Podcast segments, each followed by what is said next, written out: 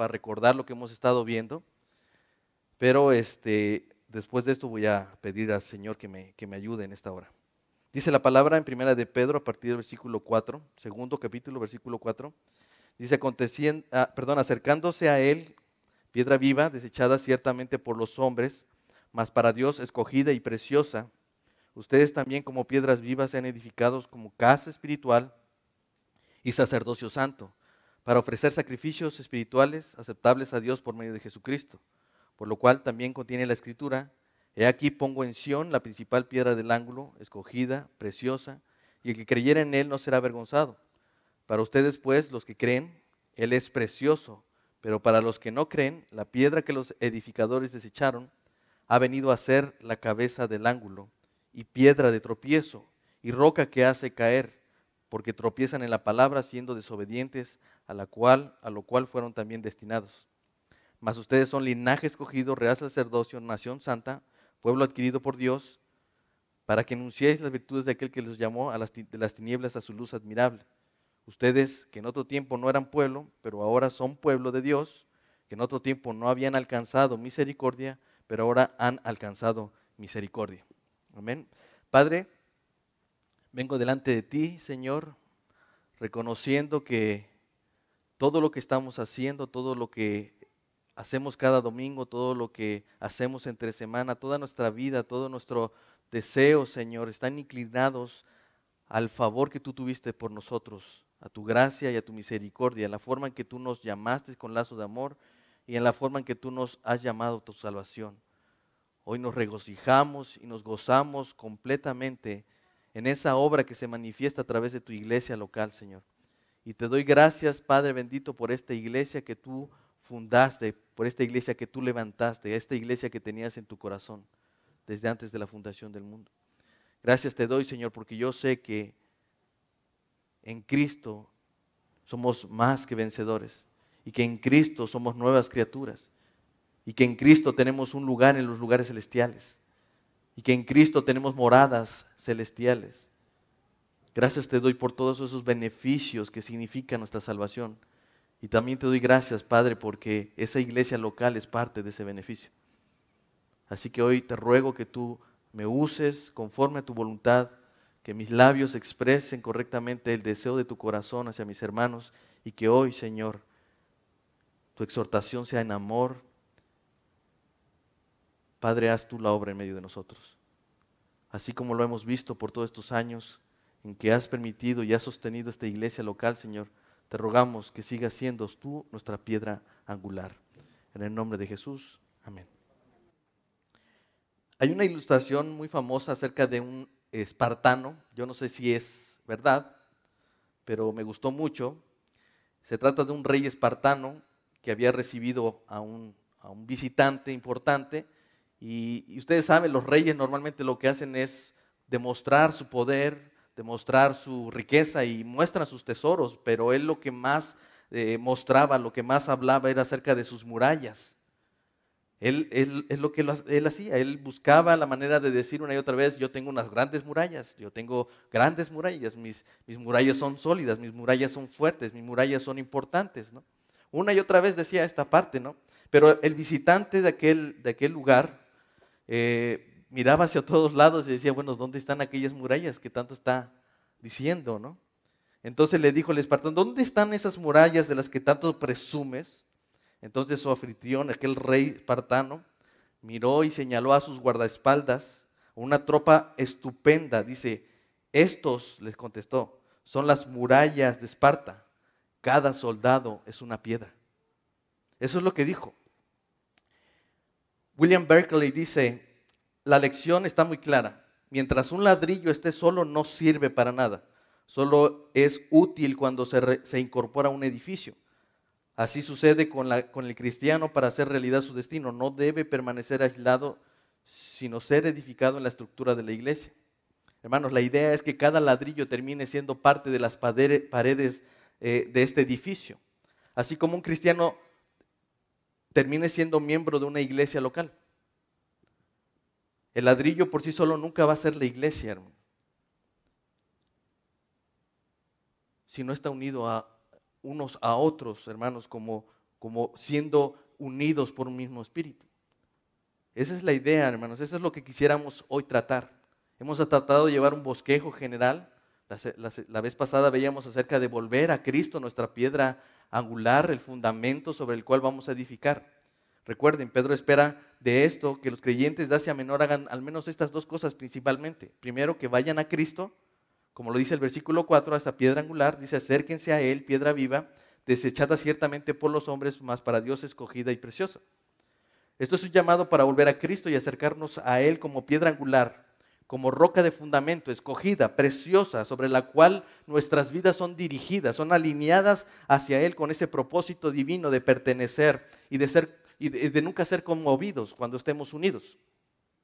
Pero segundo, también dice que una vez que el fundamento sea puesto, ellos también, ellos mismos como piedras vivas, deben iniciar una obra de edificación, que eso lo dice en el versículo 5. Ustedes también, como piedras vivas, sean edificados o edifíquense, dice la nueva eh, Biblia de las Américas, como casa espiritual y sacerdocio santo para ofrecer sacrificios espirituales aceptables a Dios por medio de Jesucristo.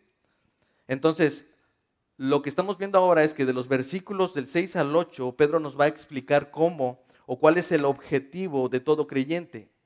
Todo creyente, sin excepción alguna, debe estar ah, junto con otros hermanos edificando una obra, una casa espiritual, un templo santo. Y del versículo 9 a 10 eh, veremos cómo de igual forma todo creyente que trabaja en la construcción de esta casa espiritual o este templo santo también deberá desempeñar una función, el cual Pedro llama eh, eh, un sacerdocio santo.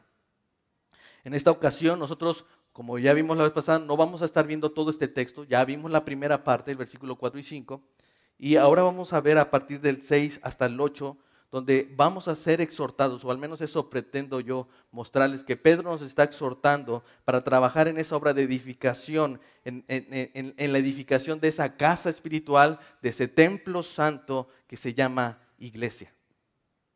Por eso he querido llamar a este sermón, a este, sermón este día, de vuelta a la iglesia, un templo santo. Ya regresamos a Cristo, ya volvamos a eh, volvimos a Él. Esa es la primera intención, pero ahora vamos a volver a la iglesia, hermanos. Y ya sé lo que han de estar pensando desde ahorita, pero síganme. Pedro dice en el versículo 6, por lo cual también contiene la escritura, que aquí, he aquí pongo en Sion la principal piedra del ángulo escogida, preciosa, y el que creyere en él no será avergonzado. En el texto original esta cita que está haciendo Pedro es de Isaías capítulo 28, versículo 16. Y tiene muchas referencias en el Nuevo Testamento. Pedro no es el único que hace referencia a Isaías, también eh, lo hace Pablo una y otra vez. ¿sí? También lo hace. Y, ambos de esta forma eh, eh, toman este pasaje y se lo aplican a Jesucristo como la piedra fundamental, preciosa e inconmovible de Dios. Si Cristo es la piedra fundamental, entonces ¿Qué se está edificando sobre él? Como ya les dije, es la iglesia. Sugel Michelin dice, estar en Cristo es equivalente en el Nuevo Testamento a estar en la iglesia. Amar a Cristo es amar a la iglesia, preocuparse por ella, involucrarse en ella. Si pasamos por alto esta dimensión corporativa, de la obra redentora de Cristo, entonces estamos transgiversando el mensaje de las escrituras y reinventando un modelo nuevo de, cristianismo. Pablo dice en Tito capítulo 2 versículo 14 que Cristo se dio a sí mismo, ¿para qué? Dice, para, para redimirnos de toda iniquidad y purificar para sí un pueblo propio, celoso de buenas obras. A esto Sinclair Ferguson un, excelente escritor y teólogo, dice al respecto, Pablo enfatiza aquí y en muchos otros lugares que Cristo quiere crear un pueblo y no meramente salvar a individuos aislados que crean en Él. Así que la iglesia siempre fue su plan y siempre estuvo en, el corazón de Dios. Como ya dijimos antes de poder iniciar esta obra de edificación, era necesario volver primeramente a Cristo como nuestra piedra angular, pues él nos, explica Pedro que de eso depende el éxito de este edificio. No depende de su estética ni de cómo se ve en su fachada, sino más bien desde su fundamento. Ustedes recuerdan que es lo que sostiene una gran edificación, un buen fundamento. Así que ese buen fundamento es Cristo, ese fundamento siempre será Cristo. Así que el interés principal no es que la iglesia se vea bonita desde afuera, sino que se mantenga firme desde adentro. Y eso será posible solo si Cristo es el fundamento. Por eso Pablo va a decir en 1 Corintios 3:11 que nadie puede poner otro fundamento sobre el que ya está puesto, el cual es Jesucristo. Y yo añadiría esto, hermanos. Ya que no hay otro fundamento, tampoco hay otro edificio. Si el fundamento es Cristo, entonces el edificio de Dios que quiere construir es su iglesia, el cuerpo de Cristo. Ciertamente si la religión judía hubiera sido el objetivo de Dios, seguro hubieran mantenido ahí a los discípulos, a los apóstoles, siguiendo trabajando en el templo de Jerusalén. Recuerdan, la primera iglesia estuvo por mucho tiempo sirviéndose y, congregándose en el pórtico de Salomón. Pero Dios no los quería ahí. Después de que viene una persecución, ellos son movidos. Pero como Cristo había sido su piedra angular, ellos no podían mantenerse ahí, no podían ser identificados con los judíos ni con el templo. ¿Por qué? Porque ahora Cristo era su templo. Así que esa razón es lo que motiva a los apóstoles a salir, obviamente también la persecución después de que matan a Esteban. Y entonces ellos se dirigen a esta obra de edificación, de estar construyendo una iglesia a través de la predicación de aquel hombre que fue desechado por los edificadores, el cual es Cristo, la piedra angular. La pregunta es, ¿cómo edifica Dios o Cristo su iglesia? Eso lo vemos en las palabras de Jesús cuando habla a Pedro. Vamos a Mateo capítulo 16, versículo 13 al 18. Viniendo Jesús de la región de Cesarea de Filipo, preguntó a sus discípulos diciendo, ¿quién dicen los hombres que es el Hijo del Hombre? Ellos dijeron, unos Juan el Bautista, otros Elías, otros Jeremías o algún otro de los profetas. Él les dijo entonces, ¿y ustedes quién creen que soy yo? Respondiendo Simón, siempre el primero en tomar la palabra, dijo Simón, Jesús, tú eres Cristo, el Hijo de Dios viviente. ¿Se dan cuenta? De entre todos, Pedro levanta y dice la voz, tú eres el Cristo, tú eres esa piedra angular. Entonces le respondió Jesús, bienaventurado eres Simón, hijo de Jonás, porque esto no te lo reveló ni carne ni sangre, sino mi Padre que está en los cielos. Y yo también te digo que tú eres Pedro y sobre esta roca edificaré mi iglesia y las puertas del Hades no prevalecerán contra ella. Todos conocemos que en esto hay, un, tema ahí de, de debate de a quién se estará refiriendo. No es tan difícil de entenderlo, hermano, sobre todo cuando vemos que Pedro está haciendo una extensión en su primera carta de esto. Yo estoy seguro que Pedro estaba pensando en aquellas palabras de Jesús cuando le dijo, eh, Pedro, bienaventurado eres, Pedro, bien, porque esto no te lo reveló carne ni sangre, no es porque tú conociste esto desde, desde que eras pequeño, no, esto tuvo que venir de Dios. Hay un convencimiento en tu corazón que te hizo ser parte de esto. Y él dice, sobre esto, la pregunta es, sobre la roca yo voy a edificar mi iglesia. Esto puede significar muchas cosas, hermanos. Y no importa, al final yo creo que pueden ser estas dos. Puedes referirse a la confesión de Pedro diciendo esto, eh, eh, eh, que, que se reconozca a Jesús como su Salvador, pero también puede ser acerca de Pedro mismo, ¿no? Porque la realidad es que Dios no está construyendo solamente palabras para la iglesia, Él está construyendo a través de personas, de piedras vivas. Pedro dice que Jesús es piedra viva, por tanto, piedra fundamental para la edificación de su iglesia. Entonces, dice, nosotros también como piedras vivas somos edificados sobre el fundamento de Cristo. Por tanto, la iglesia es edificada solamente por piedras vivas, no por carbón, no por mampostería, no por block, sino por piedras vivas. Cuando nosotros estamos convencidos de que Jesús es nuestro Salvador. Esto sucede cuando el Padre revela nuestros corazones que Cristo es el Mesías. Ustedes deben de recordar ese momento, hermanos. Nosotros estábamos perdidos, eh, muertos en nuestros delitos y pecados, estábamos haciendo otra cosa, no, no nos congregábamos en una iglesia, no leíamos la, la palabra. Y de repente un día el Señor nos revela lo que la palabra ya habíamos leído o lo que nos habían compartido en algún momento. Pero no fue, el, no fue siempre, no naciste creyendo en Dios. Naciste rechazando a Dios. Pero un día esa revelación vino a tu corazón y es en ese momento cuando tú naces de nuevo y entonces el Señor te da un espíritu nuevo y entonces Él te dice, tú tienes que ser parte de esta iglesia, de esta iglesia universal. Así que no solamente es la confesión de Pedro lo que lo hace parte de la iglesia, es a Pedro mismo lo que quiere. Jesús quiere también a Pedro que sea parte de esa iglesia.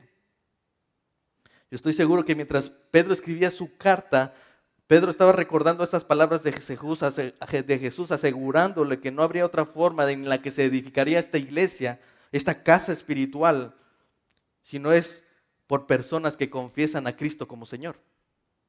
Por eso dice Romanos 10, 8, 9, esta es la palabra de fe que predicamos, que si confesares con tu boca que Jesús es el Señor y creyeras en tu corazón por la revelación del Padre que te ha dado,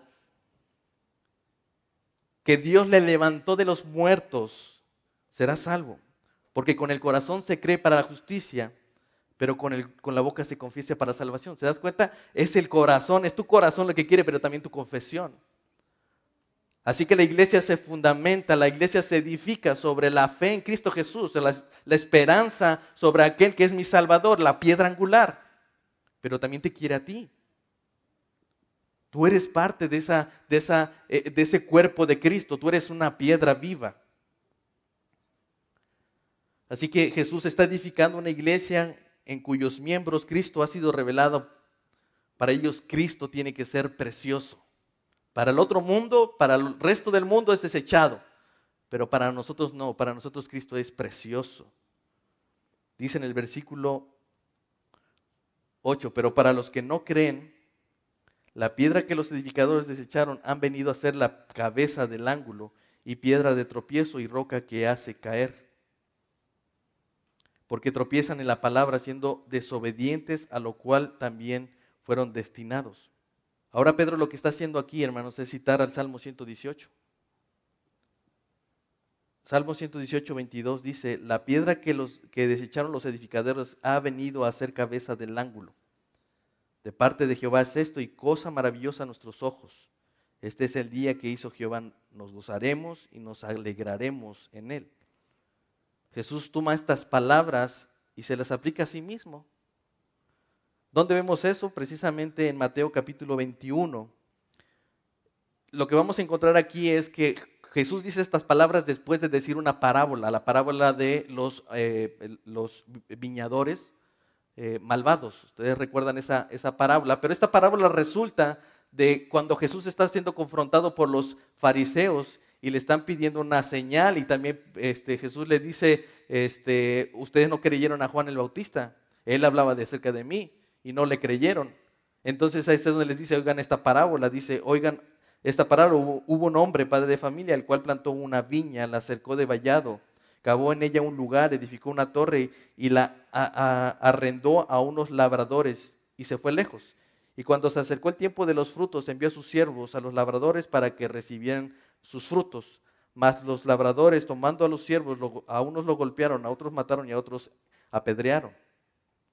Envió de nuevo otros siervos, más, más que los primeros se hicieron con ello de la misma manera. Finalmente envió a su hijo diciendo, tendrán respeto de mi hijo. Mas los labradores, cuando vieron al hijo, dijeron entre sí, este es el heredero, vayamos y matamos y apoderemos de su heredad. Y tomándole le echaron fuera de la viña y le mataron. Cuando termina la parábola, Jesús les dice, bueno, cuando venga pues el Señor de la viña, ¿qué hará con los labradores? Les pregunta. Y los, y los fariseos responden fácilmente, le dijeron, a los malos destruirá sin misericordia y arrebatará su viña a otros, perdón, arrendará su viña a otros labradores que le paguen el fruto a su tiempo. Es ahí cuando Jesús dice, ¿nunca leíste en las escrituras que la piedra que desecharon los edificadores ha venido a ser cabeza del ángulo? El Señor ha hecho esto y es cosa maravillosa a nuestros ojos. Por tanto les digo que el reino de Dios será quitado a ustedes y será dado a la gente que produzca los frutos. Esta parábola de Jesús también es una réplica de lo que el profeta Isaías había escrito en el capítulo 5 de su libro. Y tiene una idea, una connotación igual. De hecho, no la dice igual Jesús, pero tiene una misma connotación.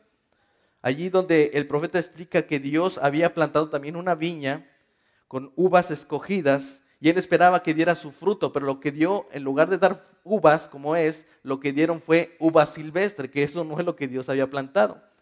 Entonces Dios establece un juicio contra aquella viña y contra aquella, aquel fruto que se había dado, y entonces la deja desolada, la deja desierta y abandonada. Eso es lo que pasa. Entonces, lo que el profeta dice acerca de ellos, dice, ¿por, qué, lo, por qué, lo, hace? Porque, porque, porque no dio el fruto esperado. Entonces el profeta declara que esa viña era el pueblo de Israel. Dice en el versículo 7 del capítulo 5 de Isaías, ciertamente la viña de Jehová de los ejércitos es la casa de Israel y los hombres de, de Judá planta deliciosa suya. ¿Se dan cuenta? Ese pueblo que había levantado no estaba dando el fruto que Dios quería. Por tanto, entonces él tiene que desecharlos, dejarlos afuera y entonces es cuando Jesús está haciendo esta referencia. Cuando Jesús dice la parábola de los viñadores, a ellos no les costó trabajo entenderla. Em, inmediatamente asimilaron que, se trataba acerca de ellos, de los, los fariseos. Entonces, igualmente que esta parábola estaba presentando el hecho de que la nación de Israel se había negado a, este, a prestar atención a los profetas. Habían esos profetas que Dios había enviado una y otra vez de cómo ellos, los padres de estos fariseos, los padres de ellos habían matado, algunos habían apedreado, algunos habían eh, simplemente golpeado, pero muchos de ellos matado. Y esa rebeldía llegaría a su punto máximo cuando el, cuando el Señor de esa viña, cuando Dios enviara a su Hijo. ¿Y qué es lo que iba a suceder? Lo iban a matar. Ese punto de rebeldía llegaría a su punto máximo cuando Jesús muriera en la cruz a manos de pecadores, cumpliendo lo que el salmo o el salmista decía. ¿no? Ahora,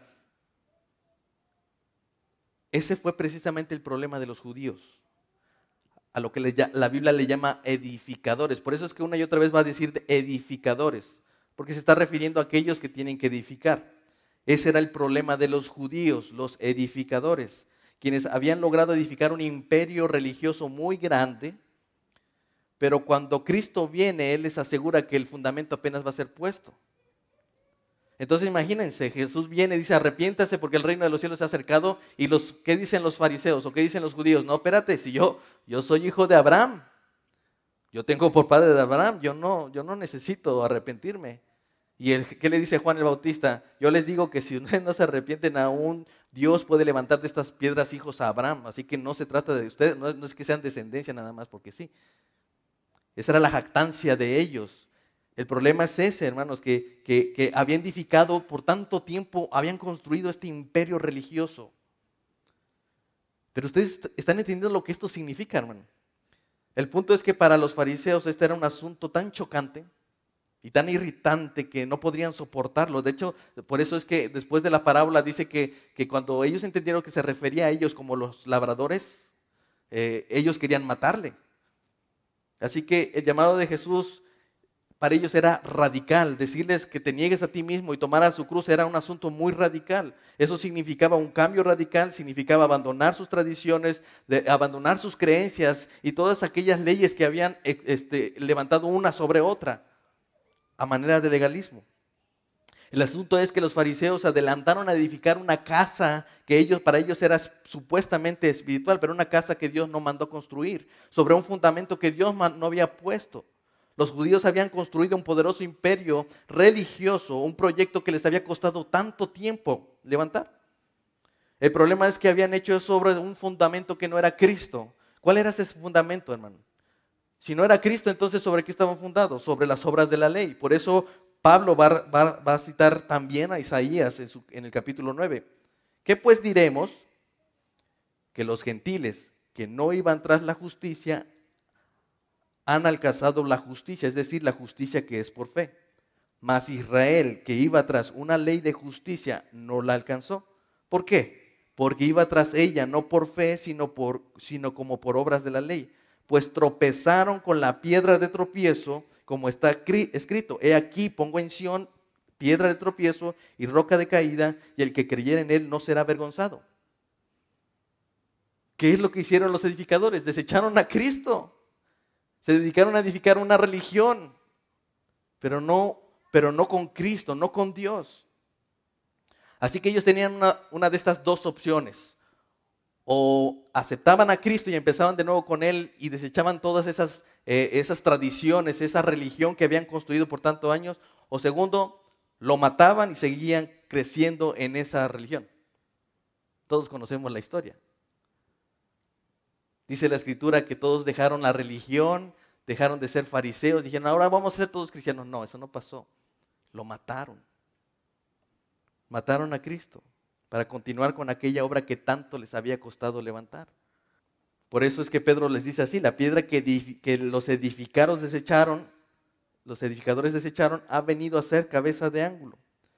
De hecho, ese mismo esas mismas palabras que usa Pedro las dice cuando se enfrenta a los principales sacerdotes y a los fariseos cuando, cuando es sanado un hombre. Ustedes recuerdan en el libro de Hechos, en el capítulo 4, vamos a encontrar que, lo primero que sucede es un milagro y entonces eh, es sanado un hombre y entonces mandan a traer a los, a los discípulos de Jesús, a los apóstoles y les dicen, no tienen que estar predicando en ese hombre. A ver, díganme en nombre de quién están predicando. Y entonces responde Pedro diciendo en el versículo 8, entonces Pedro, lleno del Espíritu Santo, les dijo, gobernantes del pueblo y ancianos de Israel, puesto que hoy se nos interroga acerca del beneficio hecho a un hombre enfermo, de qué manera éste haya sido sanado, sea notorio a todos ustedes y a todo el pueblo de Israel que en el nombre de Jesucristo de Nazaret, a quien ustedes crucificaron y a quien Dios resucitó de los muertos, por él este hombre está en su presencia.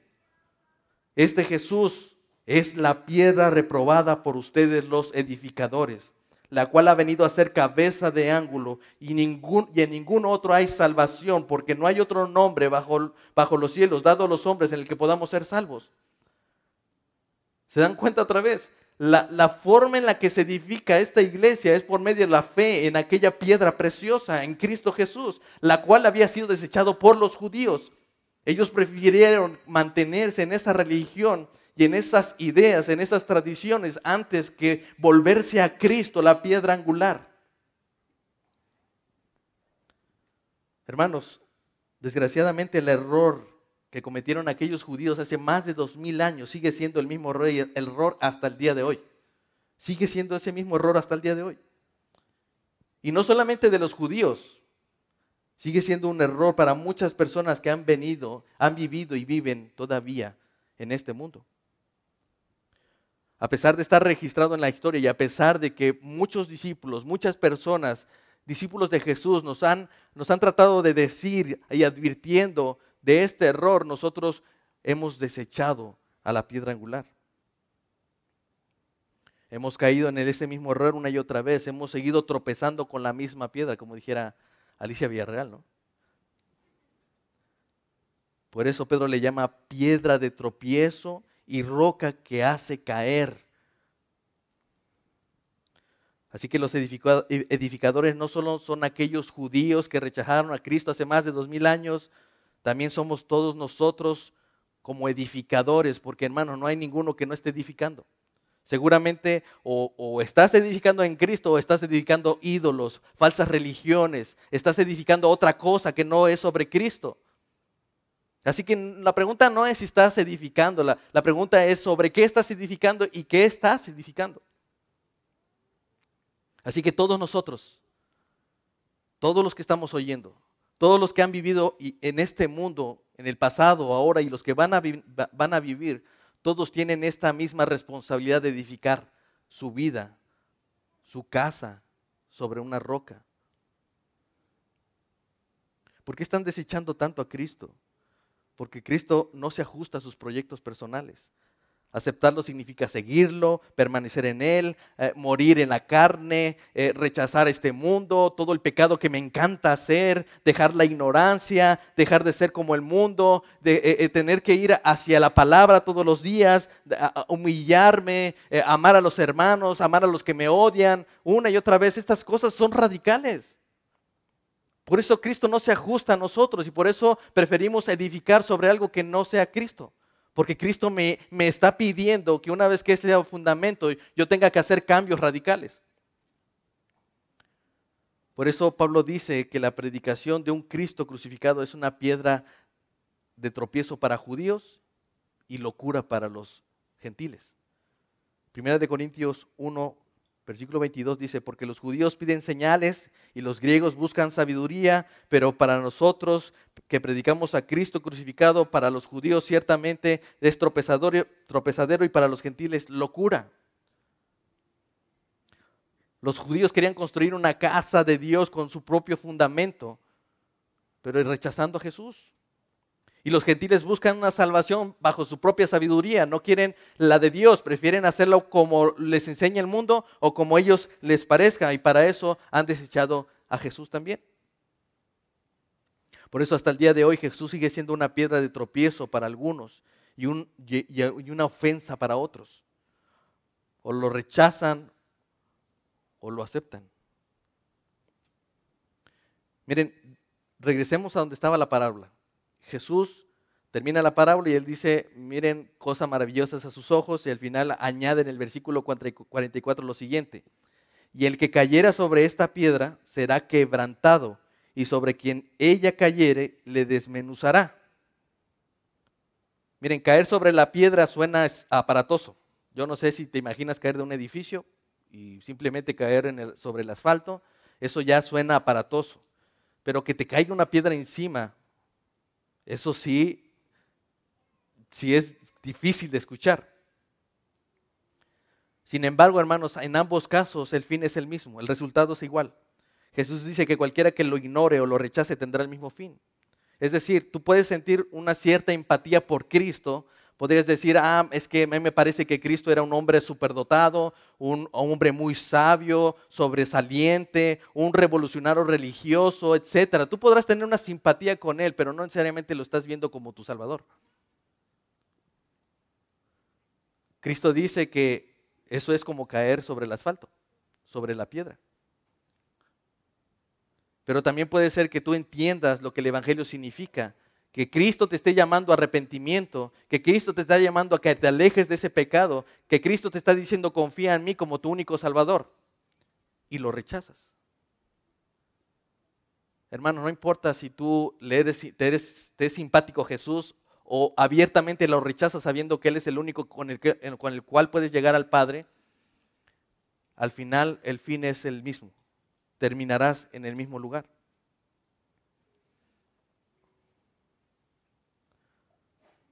Puede ser que simpatices con Jesús como cualquier intelectual o que te sea indiferente si existió o no existió, si habló o no habló, si dijo lo que dijo lo que, acerca de él.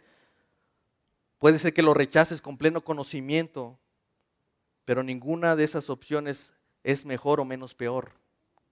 Tiene el mismo fin. Por eso Jesús dice, yo no vengo a, traer paz, yo más bien he venido a dividir al mundo. Yo he venido para, para poner a los padres contra los hijos. El problema, hermanos, es que no queremos a Jesús. Miren lo que dice Juan 3:17, porque no envió Dios a, a, su Hijo al mundo para condenar al mundo, sino para que el mundo sea salvo por él.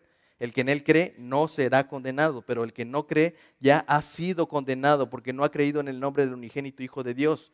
Y esta es la condenación, que, la luz vino al mundo y los hombres amaron más las tinieblas que la luz porque sus obras eran malas, porque todo lo que hace lo malo aborrece la luz y no quiere venir a la luz para que sus obras no sean reprendidas. Es lo mismo. Ya sea que simpatices, de todas maneras no vas a Jesús como tu Salvador.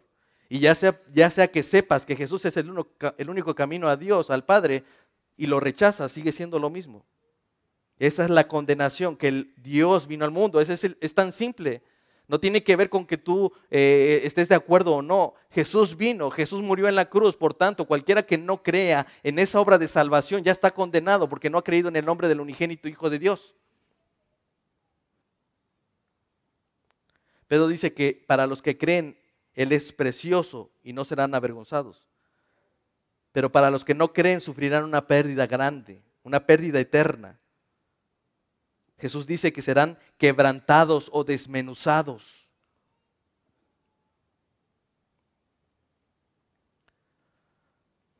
Juan Sánchez dice, para toda persona esta es la noticia más maravillosa o la más ofensiva del mundo. Así que finalmente si un día se les predica, aunque lo hagamos con tanta amabilidad, la realidad es que seguirá siendo ofensivo para aquellos que desean más su pecado, a quienes aborrecen la luz, a los que no son capaces de tener un corazón donde el Padre revele a Jesucristo como su único Salvador. Esa es la realidad. ¿Por qué tropiezan? ¿Qué fue lo, que desecharon los edificadores antes que desecharan a Cristo? ¿Qué es lo que desecharon los edificadores antes de desechar a la piedra angular? Lo que desecharon, lo que desecharon fue la palabra de Dios. Por eso dice en el versículo 8, porque tropiezan en la palabra siendo desobedientes a la cual fueron también destinados. El problema no es la falta de revelación en la escritura. La escritura nos dice claramente cómo, cómo, cuál es el camino que me conduce al Padre. ¿Y qué dice Jesús? Yo soy el camino, yo soy la verdad, yo soy la vida y nadie viene al Padre si no es por mí. Así que no hay otro camino, hay otra forma. No es que te puedas confundir, híjole, ¿habrá sido María? No, porque Cristo dijo, yo soy el camino. Oye, ¿y será el, apóstol Pedro porque, pues tú sabes, es el vicario de Cristo, sobre esa va a edificar la iglesia? No, porque la roca es Cristo, porque lo que Pedro estaba confesando es que Cristo era el Mesías, no él. ¿O será Juan el Bautista, como decían cuando preguntaba, bueno, ¿y, ellos quiénes dicen? ¿El mundo qué dice que soy yo? No, pues unos piensan que eres el Juan el Bautista. Pero Juan el Bautista dijo, yo no soy aquel del que hablé. Yo, yo es más, yo no soy digno de desatar las sandalias. Por eso Jesús les decía, escudriñen en las escrituras porque a ustedes les parece que en ellas tienen la vida eterna. Y ellas son las que dan testimonio de mí. Y no quieren venir a mí para que tengan vida. Eso, eso Pedro ya lo había dicho. ¿Ustedes se acuerdan cuando veíamos el capítulo 1? ¿Qué es lo que está diciendo? Que los profetas habían tenido un trabajo que ellos estaban tratando de averiguar en el Espíritu de Cristo en qué momento y en qué lugar había de acontecer esto. ¿Ustedes recuerdan? Dice, los profetas que profetizaron de la gracia destinada a ustedes inquirieron y diligentemente indagaron acerca de esta salvación escudriñando en qué persona y qué tiempo indicaba el Espíritu de Cristo que estaba en ellos, el cual anunciaba de antemano los sufrimientos de Cristo y las glorias que vendrían tras ellos. A esto se les reveló no para sí mismos, sino para nosotros. Administraban las cosas que ahora nos son anunciadas por los que han predicado el Evangelio por el Espíritu Santo enviado del cielo. El problema es que el mundo busca su propia sabiduría. Quieren edificar sobre un fundamento que no es Cristo. ¿Por qué? Porque si lo hacen sobre Cristo tendrán que ser confrontados. Ahora, todo esto que estoy diciendo, hermanos, es con un propósito. Lo que quiero mostrarles es que, que siempre fue el deseo de Dios construir esta iglesia. Que siempre fue el deseo de Dios edificar una iglesia. Entonces debemos volver a la iglesia. Porque si para Dios es importante, para Dios es su amor, es la niña de sus ojos, ¿por qué nosotros no la vemos así?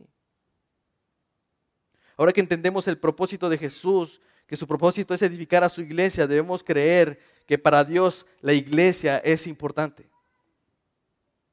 Ese fue un anhelo de Jesús que hubiera unidad, hermanos. Ustedes recuerdan en esa oración sacerdotal donde Jesús ora por su iglesia. Él dice, yo no ruego solamente por estos, es decir, por sus discípulos que ahora conocía, sino también por los que han de creer en mí por la palabra de ellos, para que todos sean uno como tú, oh Padre, en mí y yo en ti. La gloria que me diste yo las he dado para que sean uno, así como nosotros somos uno. ¿Se dan cuenta? Si las oraciones son una expresión de nuestros anhelos y nuestros deseos, Jesús estaba expresando al Padre su más grande anhelo, que la iglesia estuviera unida. Porque para eso vino a morir, hermanos. Él derramó su sangre, Él murió, fue molido por nuestros pecados. No solamente para salvarnos y que fuéramos directamente al cielo, sino para hacernos pasar sobre un edificio, el cual corporalmente íbamos a ser parte, como si fuéramos piedras vivas. Jesús no murió nada más para que tú te sientas alegre el día de hoy, hermano. Te hizo para que seas parte de una iglesia local, de una iglesia la cual ha sido fundada sobre la roca, sobre Cristo. Él dice, yo no ruego solamente por esto que me diste, yo también ruego por aquellos que van a, a ser añadidos a la iglesia por la predicación de ellos. Así que si Jesús está expresando esa, e, ese anhelo en su oración sacerdotal, entonces hermanos, ¿no deberíamos tener ese mismo sentimiento por esta iglesia? El templo servía como la casa de Dios, el lugar donde la presencia de Dios se manifestaba. Pedro dice que aquellos que se han acercado a Jesús por fe son como piedras vivas con los cuales se está edificando una casa espiritual. Por tanto, la iglesia es ahora el templo de Dios donde mora el Espíritu Santo. De hecho, Pablo dice en 1 Corintios 3:16, ¿no saben que son templo de Dios y que el Espíritu de Dios mora en ustedes? Quizás dirán, bueno, sí, pero, pero eh, ahí está hablando de la iglesia universal, no de una iglesia local. Pero hermanos, es que el problema es que la iglesia universal no se puede manifestar si no es en una iglesia local. Sí, hermanos, es probable que en la iglesia hay falsos creyentes, hay falsos maestros, hay lobos rapaces, hay hombres que con apariencia de piedad, hay engañadores, burladores, pero no te preocupes. Jesús dice que Dios enviará y vendrá por su iglesia y enviará sus ángeles para apartar al trigo de la cizaña. Así que tú no te apures si aquí en la iglesia hay algún hereje o algún falso creyente, eso, eso no te debe de preocupar. Lo que te debe, debe de animar es creer que un día el Señor volverá, enviará a sus ángeles y tú, si eres creyente y has puesto tu fe sobre Cristo, te apartará con, con el trigo y la cizaña será quemada. Mientras, mientras tanto, hermanos, vive y recuerda que por sus frutos los puedes conocer mientras estemos aquí. Así que el problema no son ellos, el problema es si tú te estás identificando como un discípulo de Cristo. Ustedes recuerdan, ¿en qué se muestran que son mis discípulos? Dijo Jesús, en el amor que se muestran unos a otros. No existe otra forma de mantenernos fieles, enfocados en esta obra de edificación. Cuando estamos lidiando y estamos siendo rozados por nuestras ofensas, nuestros pecados, nuestros errores, unos contra otros, una y otra vez, todos los días, todos los domingos si ese amor del Padre no se manifiesta en nosotros. Por eso es que Jesús rogaba al Padre, oye, yo te ruego por todos ellos, que haya una unidad como la hay entre tú y yo. ¿Entiendes para qué es la iglesia y lo importante que es la iglesia, hermano? Imagina que alguien dijera que en tiempo de guerra quisiera ir a defender a esta nación, que tú quisieras defender esta nación de, eh, de la intervención americana pero quisieras hacerlo tú solo contra las tropas de Estados Unidos, no tendrá ningún sentido. No, sirve de nada. Pero si tú lo haces junto con otros que tienen esa misma intención, seguramente habrá una victoria. Solamente puede ser eficaz en su propósito manteniéndose codo a codo con sus mismos soldados. Pedro nos recuerda que tenemos una obra importante, hermanos. La tenemos que hacer, lo tenemos que edificar. Este llamado no es únicamente para los líderes. O sea, el sostenimiento de una iglesia, hermano, no solamente son para los que tienen un ministerio de enseñanza o predicación, no son para los que salen a las calles a, predicar el Evangelio, es para cada uno de los miembros de la iglesia que han creído y han, han, aceptado a Cristo como su Salvador. A ti no te puso Dios y ni te salvó para que estuvieras sentado en tu casa. Este es un llamado para todos los que han puesto por fundamento a Cristo. Entonces debemos volver a la iglesia. Necesitamos emprender un camino de vuelta a la iglesia. Y no me refiero solamente a la IBEG, hermanos, no me refiero a la IBEG, pero definitivamente tiene que manifestarse en una iglesia local. Cuando la gente pregunte, ¿dónde están esas murallas de las que tanto presumen? Cristo va a señalar a cada uno de ustedes, a cada uno de nosotros y dirá, estos son las murallas de Cristo. Cada cristiano es una piedra. El problema, hermanos, es que la hemos menospreciado, la hemos desvalorado. Aceptamos las mentiras del diablo, el cual te dice, pues, ¿para qué vas a la iglesia? Acuérdate de lo que hicieron, ¿no? Acuérdate cómo te trataron. ¿Para qué vas? Allá son hipócritas, te sacan el dinero y siempre están abusando de ti. ¿Para qué vas a servir? Ellos deberían de servirte, por eso estás dando lana, ¿no? ¿Para qué, ¿Para qué das ofrendas?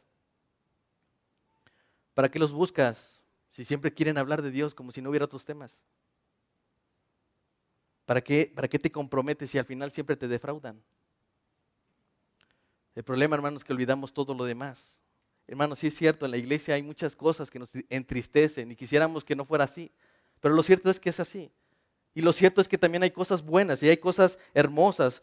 Cuando ponemos esto sobre, por, por encima de las cosas buenas, nos des- desenfocamos. Entonces olvidamos todo lo demás, olvidamos a los hermanos cuando nos visitamos, nos visitaron cuando estábamos enfermos, olvidamos aquel momento cuando, cuando en la noche fueron a, a- a darme consejo porque tenía problemas, olvidamos cuando me ayudó con un recurso porque no tenía para comprar las medicinas, se me olvidó cuando mi hermano me sacó la palabra para decirme y alentarme, no, te, no desistas de ir a la iglesia, no desistas de seguir en tu matrimonio, no dejes de hacerlo.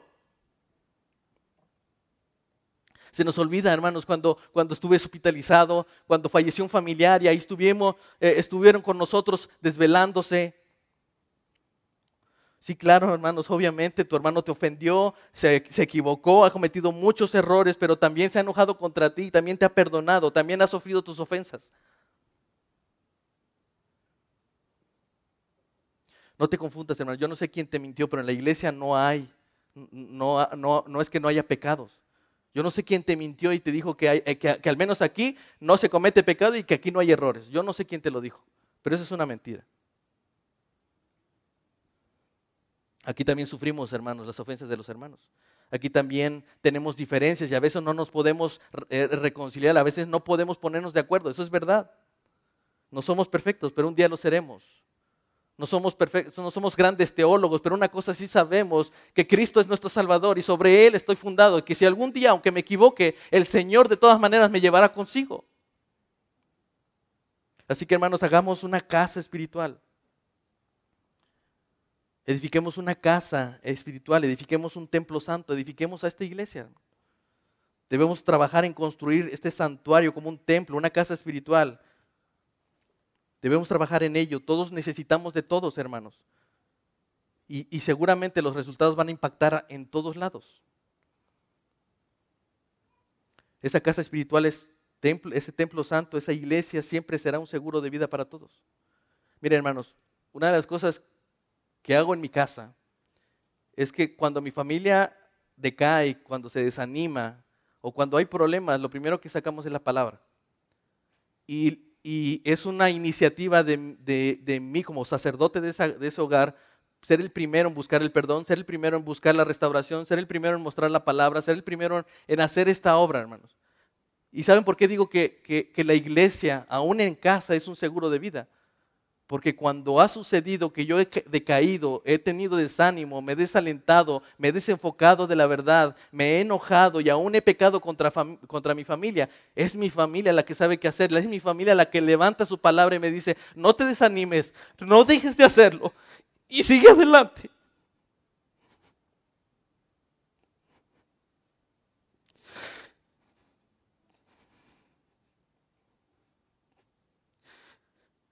Hermanos,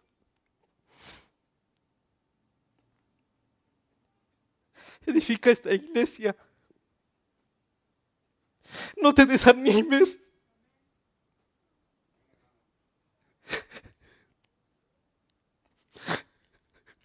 Pon tu palabra en la mesa. Ahí está tu seguro de vida.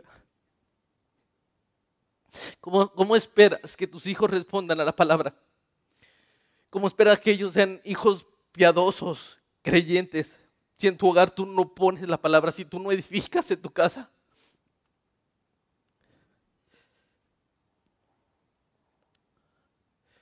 ¿Cómo esperas que la iglesia sea un, un lugar de refugio para ti y tu familia? Si la has atacado, si has hablado mal de ella, si no te has comprometido, no la has buscado.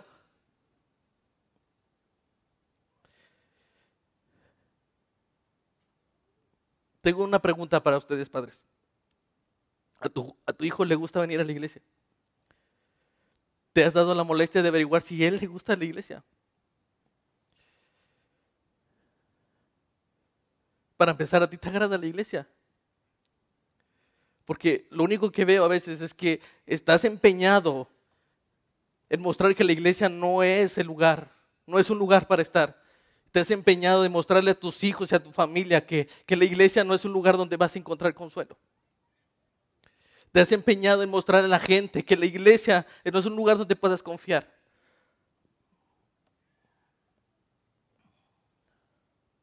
Y ve, quiero decirte algo, y ve, Si tú no estás para esta iglesia y si no asistes, si no sirves, si no sostienes a la iglesia, tú no eres miembro de esta iglesia. Y probablemente tengas que pensar que si eres miembro de la iglesia de Cristo. Porque, porque Cristo no llamó gente individual, llamó a personas a formar parte de las, de las paredes de la iglesia de Cristo. Y tenemos que luchar codo a codo, hermanos, para esta obra, porque lo que sigue, lo que vamos a ver la siguiente semana es hablar de nuestro sacerdocio santo y nosotros no vamos a poder desarrollar ese sacerdocio si no estamos fundados sobre Cristo, la piedra angular, y si no estamos codo a codo con nuestros hermanos como piedras vivas.